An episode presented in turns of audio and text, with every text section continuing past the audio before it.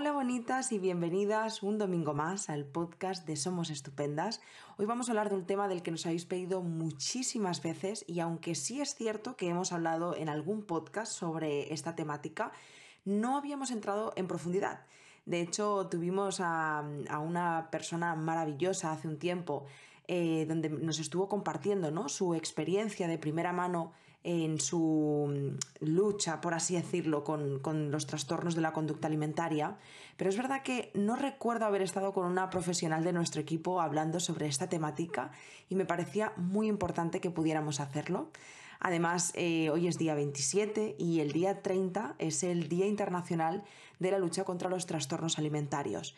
Y aunque se escuche mucho hablar sobre TCA, en realidad creo que es un trastorno que sigue estando súper invisibilizado, que tiene muchísimos mitos y muchísimos estigmas alrededor y eso impide eh, pues que las personas pidan ayuda, que lo hagan a tiempo, que lo hagan sin sentir culpa y que puedan vivir el trastorno desde un lugar mucho más natural y mucho más compasivo.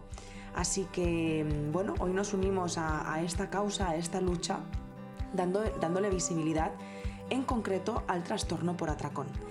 Y para hablar de esto estoy acompañada de Marina. Ya la conocisteis en el podcast sobre autocompasión, que además es un podcast que os gustó muchísimo y estoy súper agradecida de volver a grabar con, con ella. Así que, hola Marina, ¿cómo estás? Hola Yaiza, encantada. Gracias de nuevo por eh, compartir este espacio y por dejarme la oportunidad también ¿no? en un día tan importante como, como el que vamos a tener el, miércoles. Encantada de poder hablar de, del atracón, que como hemos comentado también nosotras fuera de, grabación, ya tenemos ¿no? información al respecto y hay otros podcasts, ahí intentaremos completar esa, esa información accesibilizando un poco la, información, ¿no? que es un tema muy complicado y además que por extensión no sería imposible abordar todo lo que, lo que es necesario, pero vamos a tratar de, poder comentar en concreto el, atracón, como comentabas. Total, de hecho nos hemos preparado Marina y yo aquí como nuestra pequeña escaletita, por así decirlo, para intentar no dejarnos nada sin, sin hacer que este podcast dure eh, tres horas, porque como dices Marina, al final esto puede durar una eternidad.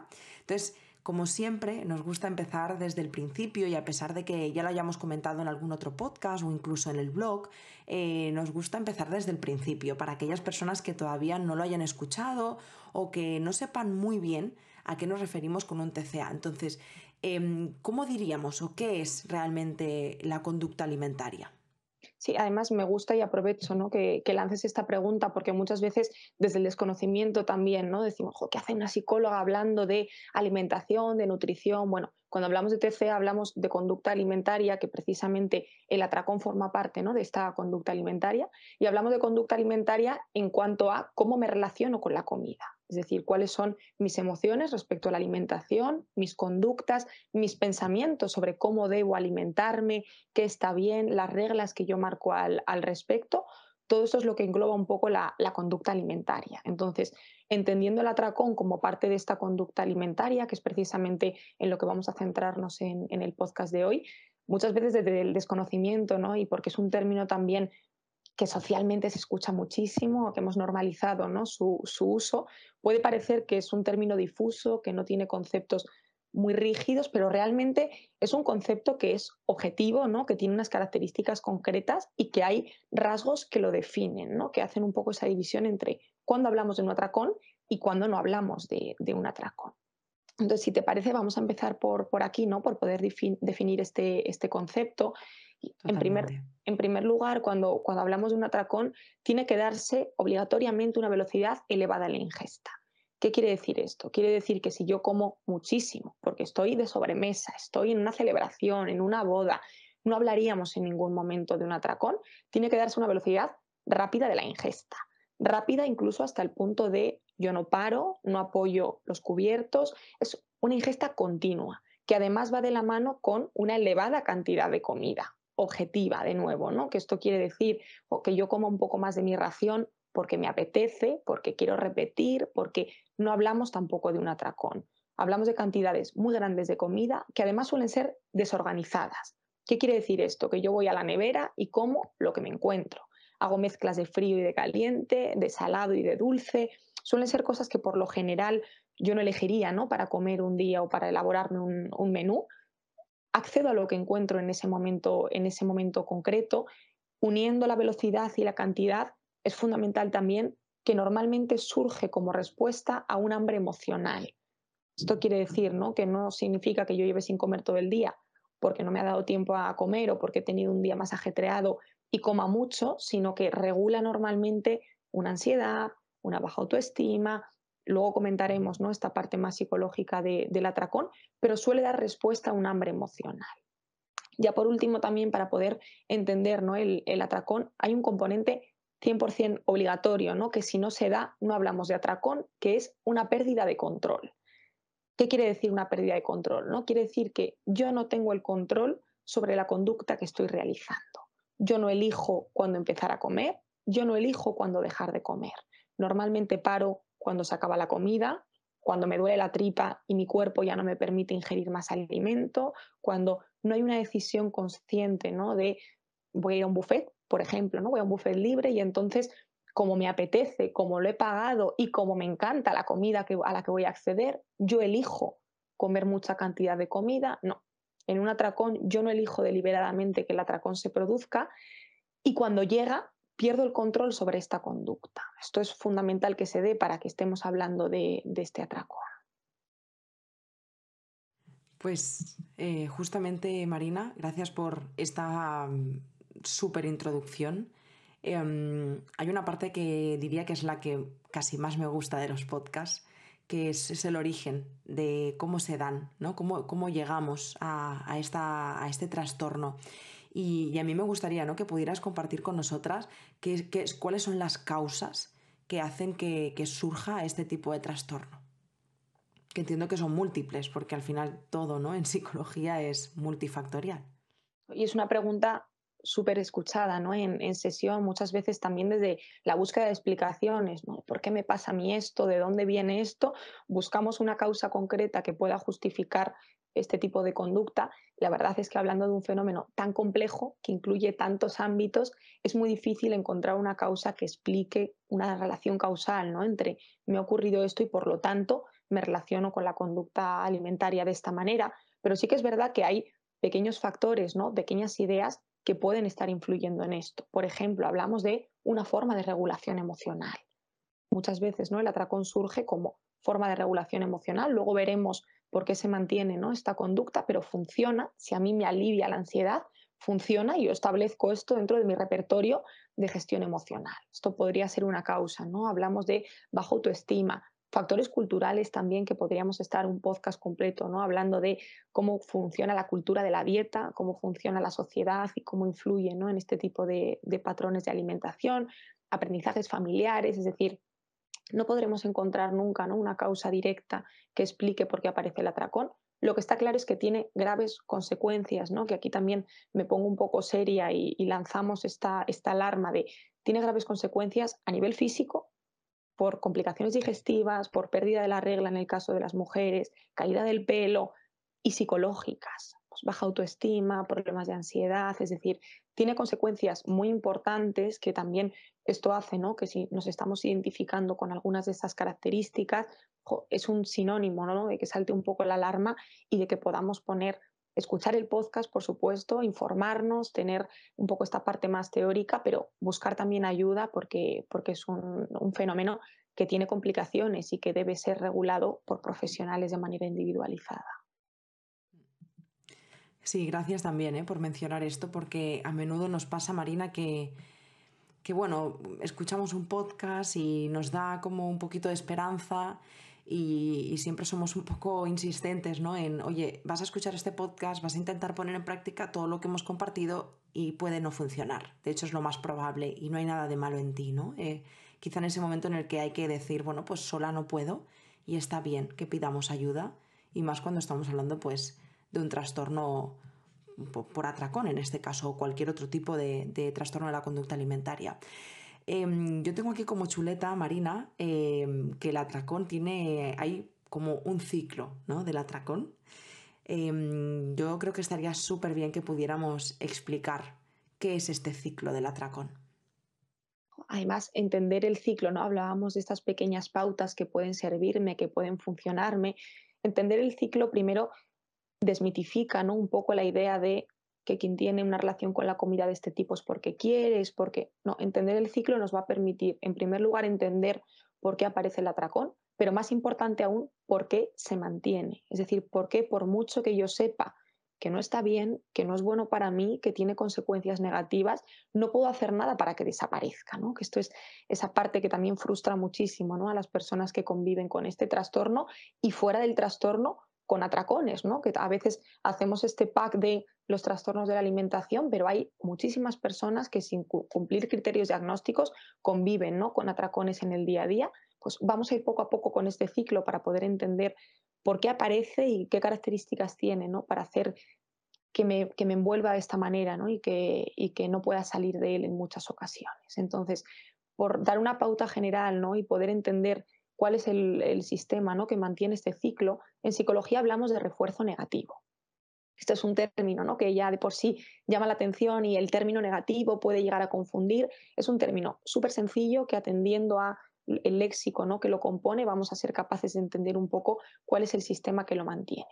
Hablamos por una parte de refuerzo, por otra parte de negativo. ¿Qué quiere decir refuerzo? Refuerzo quiere decir que por las consecuencias que produce aumenta la probabilidad de que se repita la conducta esto es un refuerzo, ¿no? Si a mí me dan una chuche, aumenta la posibilidad de que se refuerce mi conducta, ¿no? Y si a mí me quitan los deberes, también voy a seguir comportándome de esta manera. Aquí hablamos de un refuerzo. Negativo, ¿qué quiere decir? Que me elimina algo.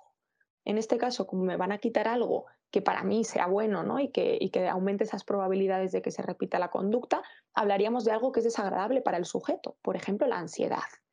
¿Qué quiere decir? Que si yo llevo a cabo una conducta que me elimina la ansiedad, funciona, era lo que comentábamos antes, ¿no? Entra dentro de mi repertorio de, habilidades de gestión emocional y entonces aumenta la probabilidad de que cada vez que yo tenga esa ansiedad vuelva a surgir esta idea como forma de gestión, porque esto es lo más complicado, ¿no? Que funciona el, atracón. Entonces, entendiendo un poco el refuerzo negativo como alivio de la ansiedad, que como decimos, no hay un factor único, pero sí que tenemos esta base detrás que funciona ¿no? en el atracón y que mantiene este ciclo, podríamos entender el ciclo como una forma de gestión. Aunque a largo plazo tenga consecuencias súper negativas, a corto plazo sí que me está funcionando. Entonces, esta es un poco la base de lo que supone ¿no? el, el atracón y de qué lo mantiene.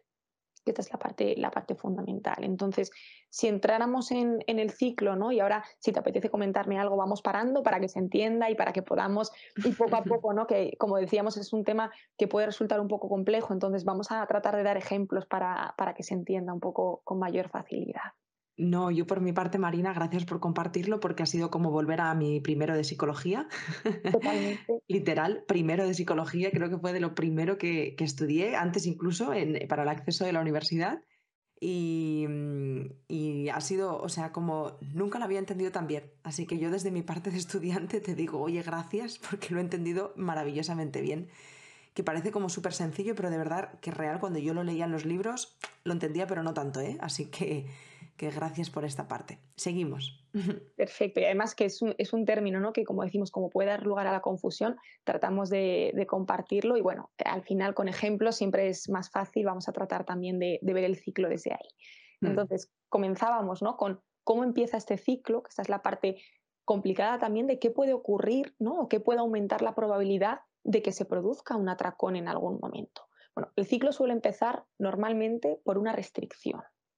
¿Qué quiere decir restricción? Restricción quiere decir, voy a adelgazar un par de kilos, voy a sacar los alimentos procesados de mi dieta, voy a empezar esta dieta que me ha recomendado mi vecina que me va a hacer verme un poquito mejor, voy a quitarme la mitad de la cantidad de mi plato porque ¿para qué quiero comer tanto? Me ahorro unas calorías. Esto es una restricción. Me prohíbo ciertos alimentos. Restricción es igual a normas sobre cómo alimentarme. Esto es lo que, lo que tiene que ver con una restricción. ¿Qué ocurre? Que esto normalmente surge como una forma de ejercer el control. ¿El control sobre qué? Sobre lo que veo en el espejo. Quiero verme mejor y creo que ejerciendo este tipo de control voy a encontrarme mejor y me va a gustar más lo que veo.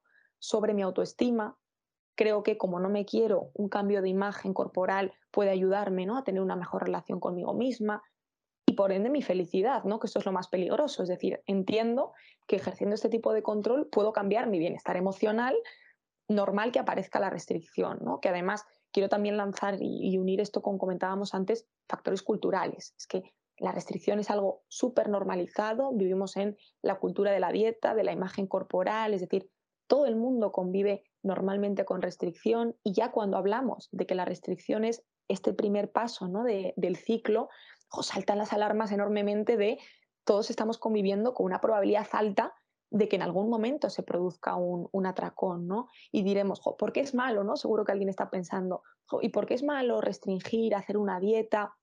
siempre que sea con control. Es malo por una explicación súper sencilla, que es que en el momento que yo empiezo a regular la alimentación de manera externa, pierdo la base intuitiva, pierdo la base natural y la base básica de la alimentación. La alimentación es una conducta básica, todo el mundo nace sabiendo alimentarse, ¿no? Y esto es algo que nos acompaña durante muchísimos años y en el momento en el que yo le coloco una presión externa, la presión por encajar, por los alimentos buenos y malos, buenos y malos como restrictivos, no restrictivos, ¿no? Habría que entrar en si realmente son buenos y malos a nivel nutricional. Entonces lo dejamos a, a los nutricionistas, pero probablemente cuando hablamos de buenos y malos hablamos de restrictivos, no restrictivos. Entonces, hablábamos de que cuando yo eh, introduzco una restricción en mi conducta alimentaria, desajusto totalmente la conducta básica de lo que supone la alimentación. ¿Qué ocurre con esto? Que esto hace que aumente mi impulsividad, mi ansiedad y unos valores que van a ser muy peligrosos ¿no? cuando vayamos avanzando en el ciclo, porque desde esta impulsividad y de esta ansiedad es muy difícil manejar mi conducta. Esto, este tema ¿no? de la conducta básica a veces también, por ejemplo, en sesión, ¿no? y muchas veces desde la broma, comentamos otra conducta básica. Por ejemplo, ir al baño a hacer pis es una conducta básica también. ¿Qué ocurre? Que no hay normas, no hay patrones, cada uno va cuando siente la señal fisiológica de que tiene que ir y no hay ningún problema. O si ahora de repente nos ponemos a nivel social a introducir factores externos que regulen esta función, mira, yo he leído que es mejor estar ocho horas completas sin ir al baño. No, pues yo he oído que vas, lo cortas a la mitad y te vuelves a tu casa si empezáramos a introducir este tipo de patrones, ¿no? Y cambia tu imagen corporal y sientes que vas a ser más aceptado, también tendríamos problemas con el ir al baño. Que esto es la base fundamental, ¿no? De por qué una restricción es tan peligrosa y por qué estamos ya desajustando una alimentación intuitiva que no tendría ¿no? por qué generar ningún problema de, base. Entonces, esto es fundamental en entenderlo. No sé si, si, surge alguna duda, te apetece comentar también algo respecto a esto. Todo clarísimo. Marina, de verdad, gracias. Estoy aprendiendo muchísimo y estoy segura de que las personitas que nos están escuchando también, y eso me alegra profundamente. Hmm. Gracias por, tus palabras, espero que se esté entendiendo de, la misma manera y que con esos ejemplos podamos entrar un poco en el, ciclo. Hablábamos de este primer componente que es una restricción, pasábamos a, claro, yo restringo, entonces aumenta mi impulsividad, aumenta mi ansiedad ¿Cuál es el riesgo? Que aumenta radicalmente la probabilidad de que se dé un descontrol. ¿Qué quiere decir descontrol? Atracón. Descontrol quiere decir que cuando yo me alimento, ¿no? como ya no lo voy a hacer de manera regulada, me he prohibido ciertos alimentos, he establecido ciertas pautas, cuando yo accedo a la alimentación y a la comida, ya no lo hago de manera natural y de manera intuitiva, lo hago desde esa impulsividad. Entonces, ¿qué quiere decir? Y esto también le damos una pequeña pauta, ¿no? no quiero entrar demasiado en temas cerebrales, hormonas y demás, pero es cierto que cuando yo accedo a la alimentación desde esa búsqueda de placer un poco, pierdo el placer del alimento. Yo ya no accedo a una pizza porque tengo una necesidad ¿no? de alimentación calórica y me apetece la pizza, sino que yo estoy ya generando una relación de placer con ese alimento muy parecida a la que se provoca con las drogas como yo me lo he prohibido, como esto el viernes no está permitido, pero el sábado sí. En el momento en el que yo accedo a esta alimentación, mi cerebro lanza un pico de dopamina muy parecido al que se produce ¿no? con, con el tema de las drogas, que de nuevo esto habla de por qué el ciclo hemos salido de la alimentación intuitiva totalmente y estamos hablando de un sistema de refuerzos muchísimo más complejo, ¿no? que es este descontrol, entendido descontrol como atracón, que antes hablábamos ¿no? de, de cuál era el atracón. Una vez se produce el atracón el riesgo, ¿no? Es que tampoco aquí no acaba el ciclo. ¿Qué ocurre cada vez que yo, que yo me provoco un atracón o que yo caigo en un atracón? Aumenta la culpa y aumenta el malestar, aunque yo no quiera. Es decir, no, no nos olvidemos ¿no? que hemos empezado el ciclo con una restricción. yo quería empezar este ciclo para verme mejor, para mejorar mi autoestima, para... y lo que estoy consiguiendo es, no soy capaz. es que no soy capaz de ejercer el control. ¿Cuál es el riesgo de esto? Que lo más probable es que yo vuelva a la fase número uno para restringir aún de una manera ¿no? más exigente y más concreta para volver a sentir este control. ¿Qué quiere decir esto? Estamos colocando la restricción en una forma de aliviar mi malestar y de volver a adquirir este control, que esto es algo súper peligroso porque me coloco a mí la responsabilidad. Si hubiera sido capaz de restringir y no caer en un atracón, no me hubiera pasado esto. Entonces coloco esa responsabilidad en la fase número uno del proceso, se vuelve a dar este ciclo. Es un ciclo que es muy peligroso porque, como decíamos antes, funciona. Por eso ¿no? es, tan, es tan peligroso. Funciona y en el momento en el que mi cerebro entiende el atracón y la relación con la comida de una manera de alivio, me alivia la ansiedad. Cada vez que yo sienta esta ansiedad, pues mi cerebro quiere ayudarme y me lanza esta idea que me ha sido útil ¿no? en algún momento. Y entonces empiezo a establecer este, este atracón como parte de mi repertorio de conducta alimentaria y de, y de gestión de, las, de estas emociones. Además, quiero aprovechar también ¿no? para, comentar que muchas veces surge el tema vómitos como un poco una pregunta de esto forma parte del atracón, no forma parte del atracón, se tiene por qué dar, no. Esto es algo que hablamos de una parte de compensación, puede aparecer o pueden aparecer, ¿no? Es decir, dentro de este ciclo hay personas ¿no? que siento tanto malestar, tanta culpa, tanto que veo otra forma de ejercer el control, el hacer algo para aliviar este malestar. Que aliviar este malestar puede ser salgo a correr dos horas, me cancelo la cena que tenía esta noche porque he comido demasiado en la comida o tengo una conducta eh, purgatoria como puede ser un vómito. ¿no? Entonces, esto sería una explicación que, también por lanzar un poco esa, respuesta, pero no tiene por qué formar parte del ciclo y hay ciclos que se mantienen sin que aparezca una, conducta compensatoria. Wow.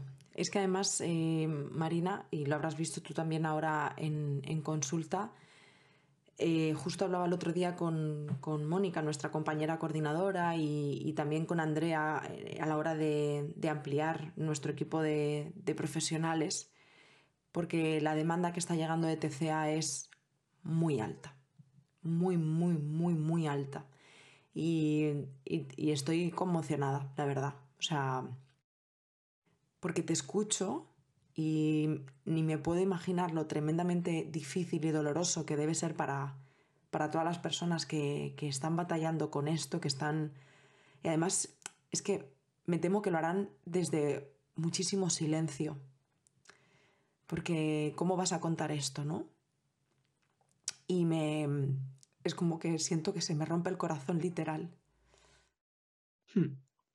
Y desde muchísimo silencio, ¿no? y es que la, vergüenza es una emoción súper relacionada con, este tipo de, conductas, ¿no? Como todos los TCAs en general, más aún la alimentación, y ya de por sí, ¿no? Con todo lo que tiene que ver a nivel psicológico, hay mucho sesgo, hay mucha exigencia, ¿no? Al, al respecto. Esto hace que muchas veces el atracón se produzca a oscuras por la noche cuando nadie puede verlo. Esto hace que yo trate de eliminar todas las pruebas y que no pueda compartirlo casi ni con mi psicóloga, ¿no? Que esto a veces es evidente, ¿no? Que con mi entorno me puede dar ese miedo, que puedo tener esa presión por el juicio, pero yo ir a consulta y a veces te encuentras pacientes que, bueno, esto no es que ocurra muchas veces, no, es que no tengo por qué justificarme, no es mi responsabilidad lo que está ocurriendo, vuelvo a la pérdida de control. Yo no estoy decidiendo comportarme con la alimentación de esta manera, he perdido el control y como pierdo el control, con cualquier otro tipo de, trastorno en este caso. Hablábamos también antes de esa diferencia con, o de esa comparación ¿no? con el tema de las drogas. O al final se da una relación muy similar y por lo tanto el sesgo es muy parecido también. ¿no? En todo lo que tiene que ver con control de los impulsos, surge este juicio de puedes dejar de hacerlo en cualquier momento, no, mm. pues, no pasa nada, ¿no? Eh, aprende a regularte de otra manera. Y además esto conecta con, con, esa vergüenza de la que hablabas, ¿no? Y que, que nos hacía también emocionarnos hablando de este tema porque cuántas personas estarán escuchando ¿no? este, este podcast y de nuevo se sentirán identificadas y aún así da miedo ¿no? el decir, pues a mí me está pasando esto. Y creo también, eh, Marina, pequeño inciso, porque ahora pasaremos a, a, ver algunas pautas no generales de qué podemos hacer si me he sentido identificada, pero creo también que es importante lanzar el mensaje de como sociedad también tenemos una responsabilidad aquí, ¿no? creo que cualquier persona que esté escuchando este podcast y aunque no se esté sintiendo reflejada en, en este trastorno, me parece súper interesante que nos invitemos a la reflexión de cómo estamos percibiendo nuestra cultura, em, ser un poquito más críticas con lo que vemos en casa, con lo que vemos a nivel social, con esta cultura de la dieta, con este premiar los cánones de belleza. Entiendo también que aunque entiendo que el trastorno de la conducta alimentaria no entiende de géneros, hay un problema de género muy grave. O sea, creo que las mujeres estamos sepultadas ya como que, que que, es que lo tenemos muy, muy complicado. O sea, estamos envueltas en unos cánones inalcanzables con un qué se espera de nosotras, con esa eh, hiperexigencia, con ese... Y es ultra doloroso. Entonces creo que mm, como sociedad también podemos reflexionar y, y hacer una, un ejercicio de autocrítica, ¿no? De cómo puedo yo contribuir de una forma más positiva a que esto se dé menos o se empiece a dar de otra manera, desde luego. Y a veces, como comentabas, ¿no? no tengo por qué identificarme con el podcast, no tengo por qué tener patrones de este tipo a nivel de mi conducta, pero puedo identificar que tengo una amiga ¿no? que puede estar sintiéndose así, o puedo simplemente, como decíamos, ¿no? el mantener estas alertas activadas, conocer cómo funciona el ciclo, no juzgar, validar, mostrarme accesible ¿no? a la gente de mi entorno, tener una escucha activa cuando se me hable de un tema que aunque no conozca, ¿no? porque no tenemos la responsabilidad de saber sobre todos los temas, sí que responsabilizarme de pues, voy a escucharte ¿no? y voy a, estar, voy a estar aquí, que además comentabas el tema del género, eh, un trastorno, ¿no? como decimos, no entiende de género, y a la vista está ¿no? que también tenemos hombres que, que forman parte, ¿no? que han, han, sufrido por este trastorno, pero sí que las causas entienden de género. ¿no? Cuando hablamos de cultura de la dieta, cuando hablamos de cánones, sí que es evidente ¿no? que esto afecta de una manera muy diferente a un género que a otro, y esto es algo que también ponerlo encima de la mesa ¿no? ayuda a visibilizar y a, ver ¿no? el, gran factor cultural, ¿no? que esto muchas veces uno puede trabajar en consulta, y esto lo trabajo un montón con, con mis pacientes, ¿no? uno trabaja en consulta, en estas paredes de protección, de seguridad, estoy en mi entorno seguro y luego yo salgo a la sociedad. Es que luego yo voy ahí fuera ¿no? y ahí me encuentro a mi grupo de clase que sigue pensando como piensa, las niñas que me dicen que cómo voy así vestida si mi cuerpo no, no se merece ¿no? este tipo de ropa. Entonces, el factor cultural es, no podemos ¿no? hacer como que no existe porque es fundamental y más ¿no? en, en los trastornos en general de alimentación, aunque estemos hoy con, con el atracón. Totalmente. Y de hecho, fíjate, Marina, que mmm, tenemos que dejar de ver la salud mental como algo mental puramente, ¿no? Quiero decir, es que somos también nosotros en nuestro entorno y el entorno es crucial en, en casi todo lo que nos sucede. Eh, Marina, si te parece bien, vamos a este último punto. Eh, aquellas personitas que nos estén escuchando y se hayan podido sentir reflejadas o que incluso nos estén escuchando y hayan visto reflejada a alguna persona de su entorno. Eh, ¿Con qué pautas contamos para poder ayudarnos en estos momentos? En primer lugar, voy a hacer la pequeña aclaración, ¿no? De que igual que hablábamos antes de los factores, ojalá tuviera ¿no? el poder de poder comentar una pauta que le ayude a todo el mundo, que le resulte eficaz. Esto, de nuevo, no va a funcionar de esta manera, ¿no? Y es muy difícil escuchar unas palabras que cambien de repente, porque como decimos, hay tantos factores implicados que hablamos de un trabajo multidisciplinar que afecta, ¿no? Desde esa punta del iceberg que es mi relación con la comida hasta todo lo que puede haber debajo y esto se trabaja en un proceso individualizado y se trabaja en terapia, ¿no? Entonces es muy difícil dar ahora mismo una pauta que pueda, que pueda ayudarnos, pero identificar y ser conscientes de las fases que estamos comentando, ¿no? del ciclo, ya es un primer paso fundamental para que cambie mi relación con la comida.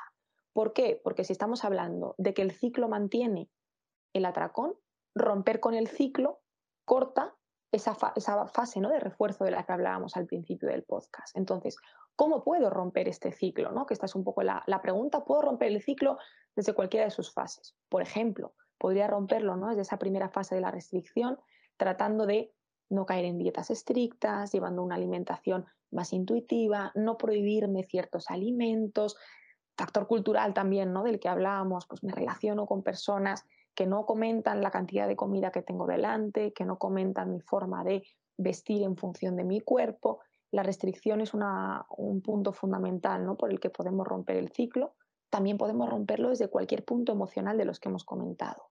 Hemos hablado de que el atracón regula ansiedad, regula culpa, regula emociones negativas. voy a generar estrategias útiles y eficaces que me ayuden a regular estas emociones. ¿no? Si yo tengo una ansiedad que me desborda, que no soy capaz de hacer frente, igual en un proceso de terapia encuentro estrategias, encuentro otros recursos que siendo más eficaces ¿no? y menos generadores de malestar, me ayuden también a manejar esa, ansiedad sin caer en este descontrol ¿no? y previniendo, como hablábamos del ciclo. Aún así, hablábamos de ese iceberg y del factor multidisciplinar que supone la alimentación.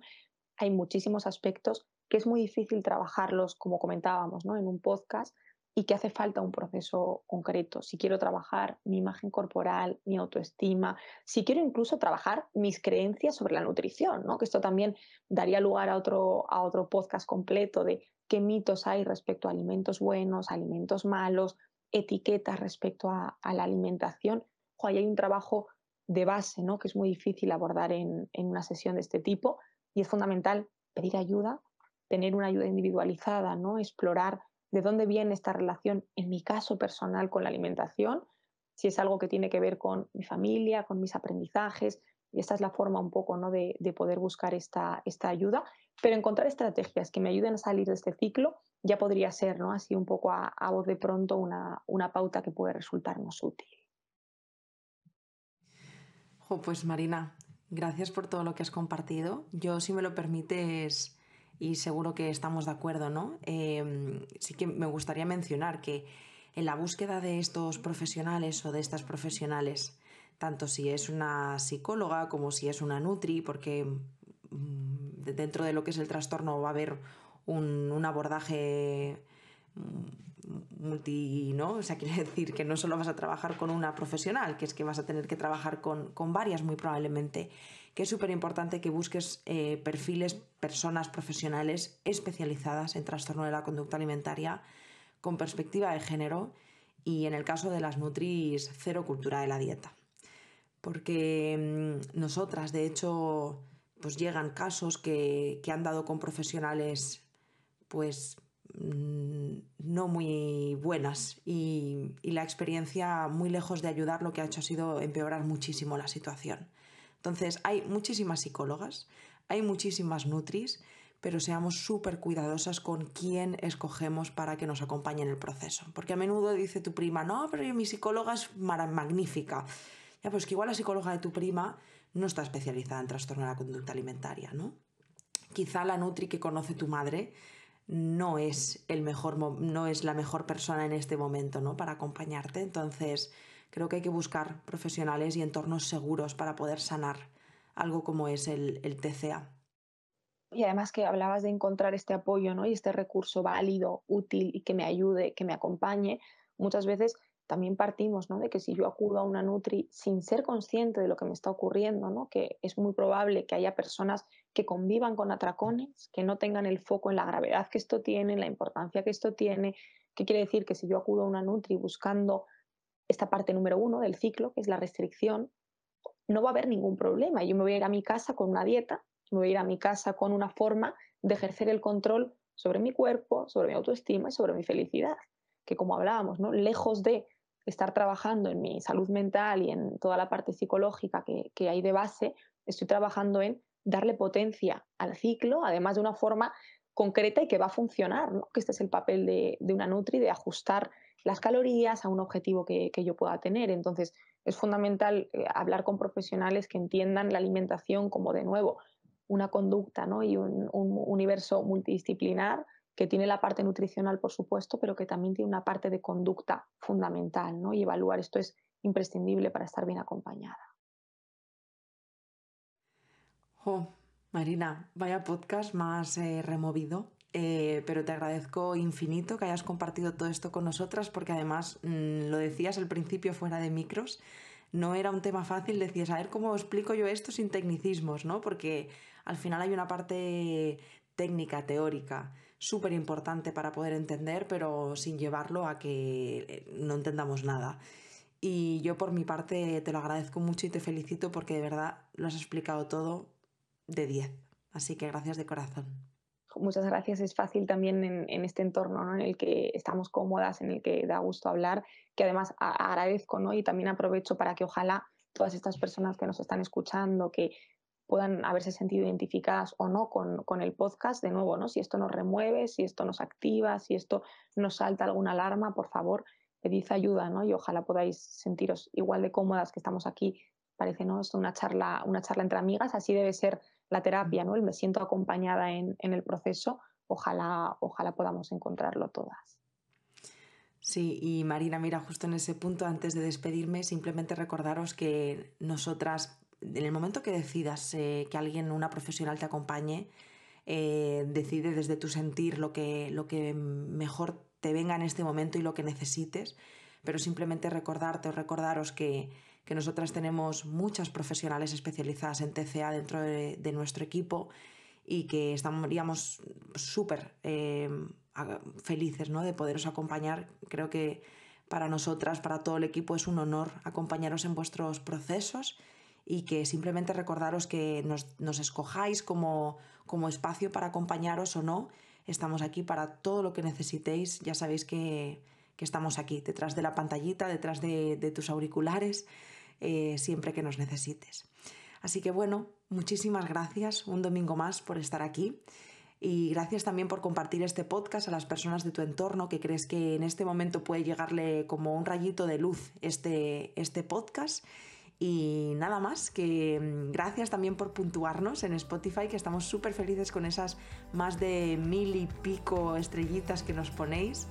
Y lo dicho, nos vemos y nos escuchamos la semana que viene. ¡Chao!